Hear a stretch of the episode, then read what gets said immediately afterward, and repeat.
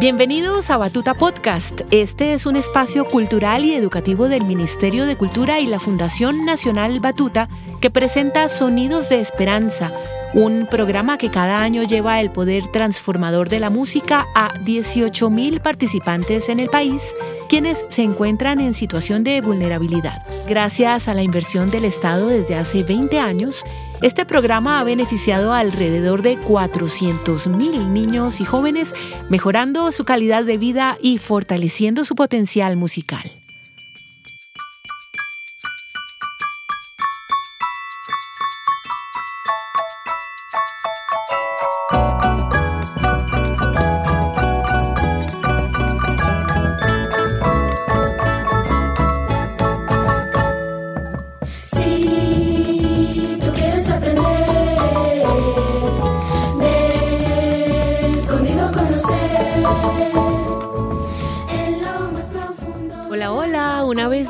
Bienvenido a Batuta Podcast, un espacio cultural y educativo del Ministerio de Cultura y la Fundación Nacional Batuta, pero sobre todo un espacio para soñar, viajar y aprender de la música y el sonido. Yo soy María Isabel Quintero y debo aceptar que estoy muy feliz de acompañarte en este episodio de hoy. Un episodio sobre una época fascinante, llamativa y rebelde, si así lo queremos ver, el barroco. Así que ponte cómodo y déjate llevar porque tú también eres parte de esta historia.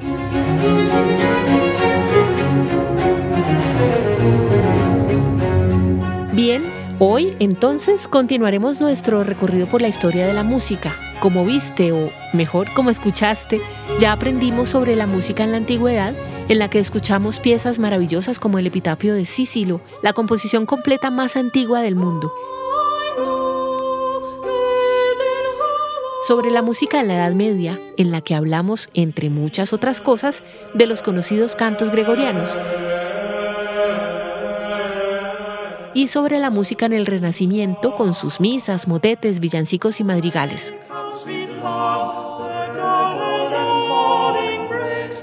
Uf, si lo piensas, hemos viajado siglos, increíble, ¿no? Pues bueno, no es momento de parar, porque ahora es el turno del barroco. Así que sostente porque aquí vamos.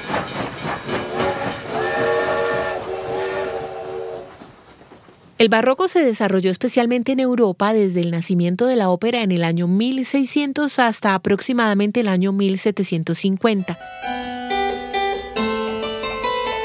El periodo barroco fue una época fundamental para el arte, la cultura y la ciencia marcado por una serie de crisis económicas fruto de la gran inversión en las misiones conquistadoras de América.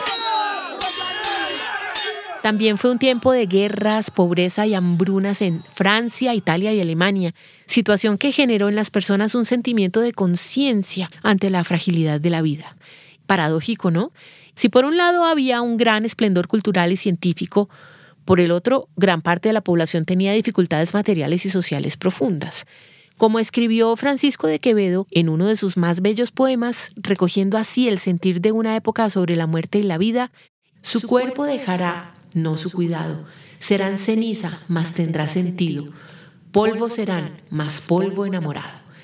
Con esa nueva concepción del cuerpo, que muere y es finito, pero también que vive y siente, las personas del barroco agregaron colores y detalles en sus vestuarios para resaltar esa nueva alegría en sus fiestas y ceremonias, y utilizaron toda clase de recursos y adornos en la arquitectura y en la poesía. ¿Será por eso que les llamaban exagerados y rimbombantes? Bueno, bueno, aunque en realidad el término barroco es de origen portugués y significa perla deformada. Fueron sus críticos quienes desde 1771 lo empezaron a asociar negativamente con un estilo recargado, exagerado y grotesco. Sin embargo, hoy hay nuevos vientos y se considera a este momento de la historia de la música de gran importancia, valor y belleza.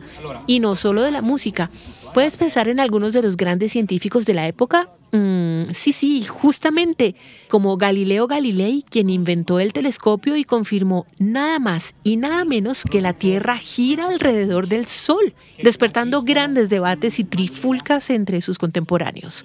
O como Isaac Newton, que formuló la teoría de la gravedad.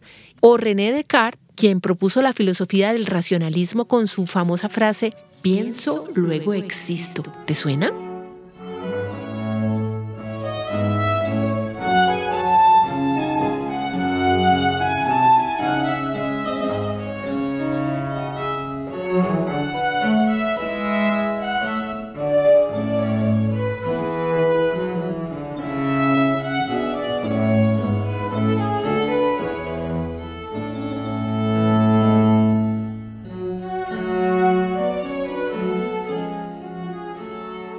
Como ves, por estos y muchos otros ejemplos, las personas del barroco fundamentaron su pensamiento en la razón y, escúchate bien esto, en la emoción. Y eso fue clave para el desarrollo musical, pues al incorporar las emociones entre las posibilidades de creación, se buscaron nuevas técnicas para expresar los sentimientos a través de la música. A esto se le llamó la teoría de los afectos, y por medio de ella se buscaba dominar los corazones de los oyentes y generar una emoción específica, como alegría o tristeza, por medio de diversas fórmulas musicales con claves y secretos. Todo esto tenía como propósito expresar las emociones suscitadas por un texto en la música vocal, las melodías y armonías en la música instrumental. Como resultado, se escribieron largos tratados sobre cómo usar elementos musicales como la armonía, el ritmo y la melodía, de manera que generaran ambientes emocionales o sentimientos ante una música determinada. De hecho, tú puedes escuchar la música con el corazón, aunque no conozcas el idioma. Te puede despertar diferentes sentimientos. ¿Te ha pasado? ¿Hay alguna canción, por ejemplo, que te conmueve o que te asusta o que te alegra, pero no logras entender muy bien por qué? ¿Qué hay detrás? A mí también me ha pasado, es más, todavía me pasa, por ejemplo, con las suites de Bach para violonchelo solo.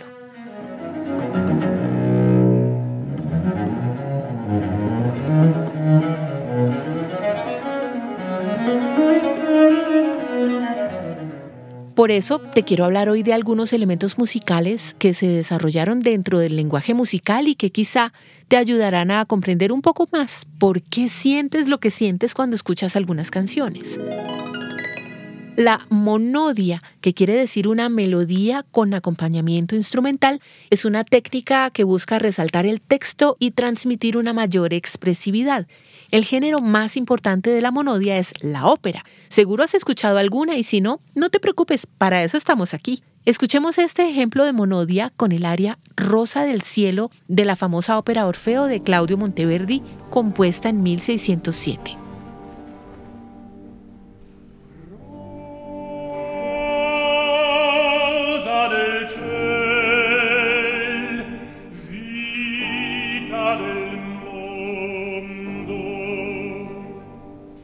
e degna prole di lui che l'universo affrena.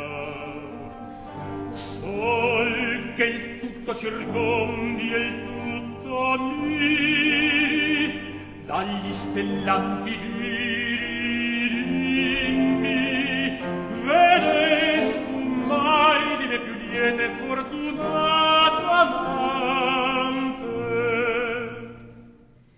familiar, ¿no? Claro, de Monteverdi. Ya habíamos hablado en el capítulo anterior, ¿recuerdas? Sobre sus madrigales renacentistas.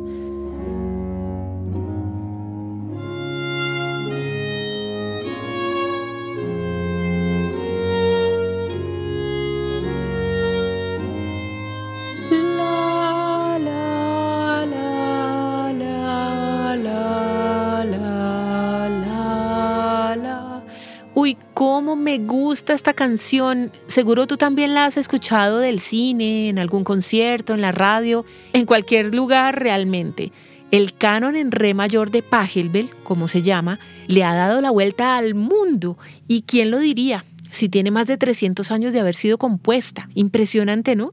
La versión que acabas de escuchar es una interpretación de la agrupación estadounidense Voices of Music y si la traje hoy es porque nos permite vislumbrar otro de los elementos del lenguaje musical en el barroco, el bajo continuo.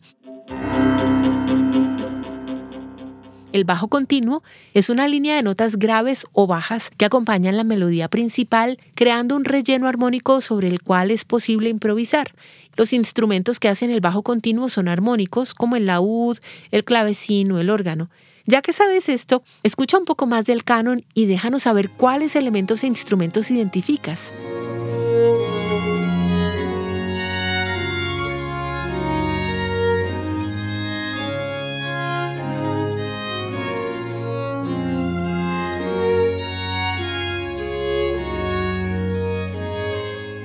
Bueno, y sé que debes estar pensando, ¿y la ópera al fin qué? Si la hemos mencionado en tantos otros episodios y si le da nacimiento al barroco, pues bien, bien, ya, ya vamos llegando a ella. Ahora, cuidado con tus ventanas y cristales, no sea que con la potencia de la voz los rompamos todos. Ya habrás escuchado el mito que un cantante de ópera es capaz de romper un vaso con su canto. Mm, ¿Verdad o mentira? Te dejo a ti la curiosidad de buscar si es posible o no. Cuéntanos qué encuentras. Mientras tanto, volviendo por aquí, volviendo por aquí, te puedo contar que la ópera es un género de música teatral en el que una historia, representada en una acción escénica, se canta y tiene acompañamiento de una orquesta o agrupación musical.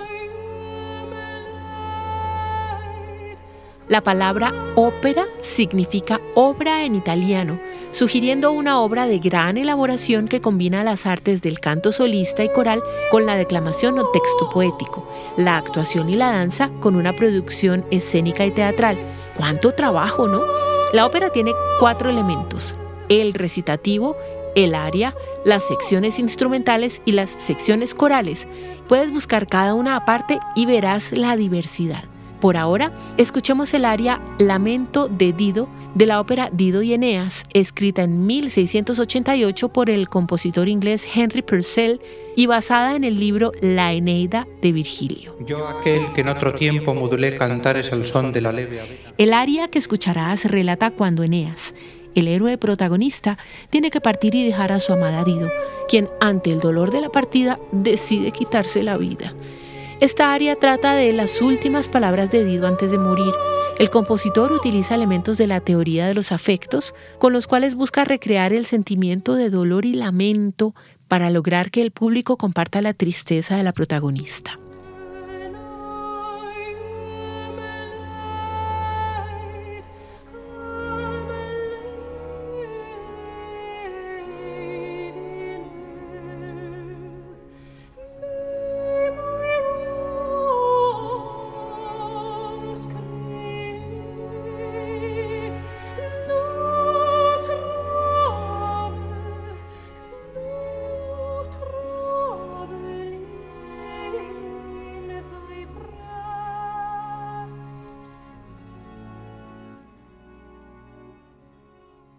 Ahora, al igual que en la Edad Media y el Renacimiento, también la música religiosa fue fundamental en la sociedad del siglo XVII, llegando a muchas más personas a través de la liturgia. En ella se encuentran dos formas nuevas, el oratorio y la cantata, que se parecen bastante a la ópera, pero sin la escenificación de la obra y con mayor énfasis o fuerza en los coros y, por supuesto, con texto exclusivamente religioso de diversos pasajes bíblicos.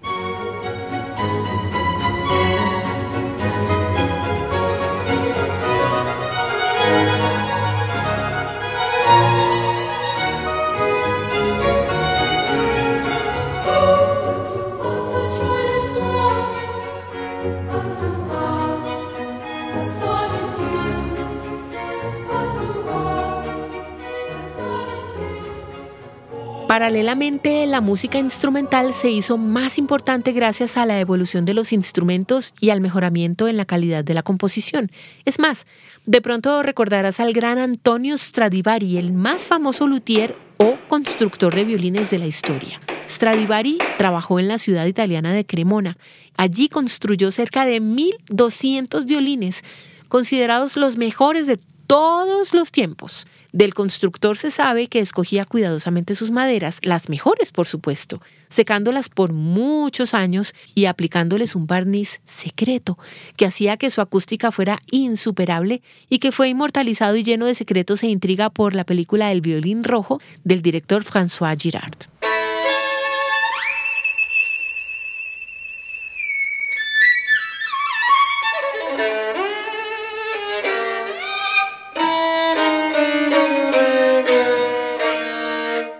Existen alrededor de 500 instrumentos originales y los poseen los violinistas más famosos del mundo. Un Stradivarius original puede costar más de 2 millones de dólares. Una verdadera fortuna. Pero más allá de eso, algunas de las formas musicales para la interpretación instrumental en el barroco son la sonata, la suite y el concierto.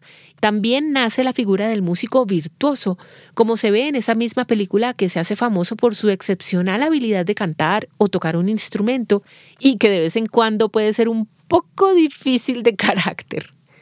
¿Y sabes algo muy curioso? La palabra concierto significa concertar o estar de acuerdo, ya que su origen era precisamente el de una especie de duelo musical entre uno o varios solistas y la orquesta.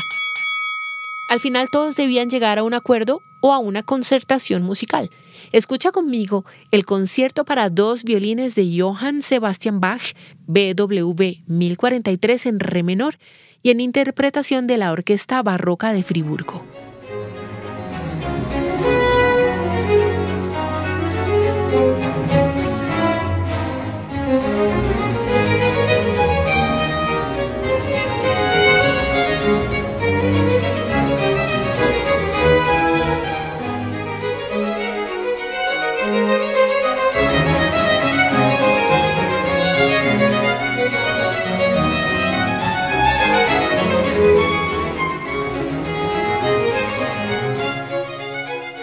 Con Bach me despido de ti, de esta época maravillosa que es el barroco. Seguro que este concierto te recordó un poco lo de la alegría, los ornamentos y detalles de los que hablábamos al comienzo, y espero que también a ti se te haya contagiado todo este espíritu de disfrute y goce. Recuerda seguirnos en nuestras redes sociales y contarles a tus familiares, amigos y conocidos sobre esta historia, porque tú y ellos hacen parte de este gran legado musical. Mi nombre es María Isabel Quintero y nos volvemos a escuchar en nuestro próximo episodio de Batuta Podcast, esta vez dedicado al clasicismo. ¿Te suena un tal Mozart? Música maestro.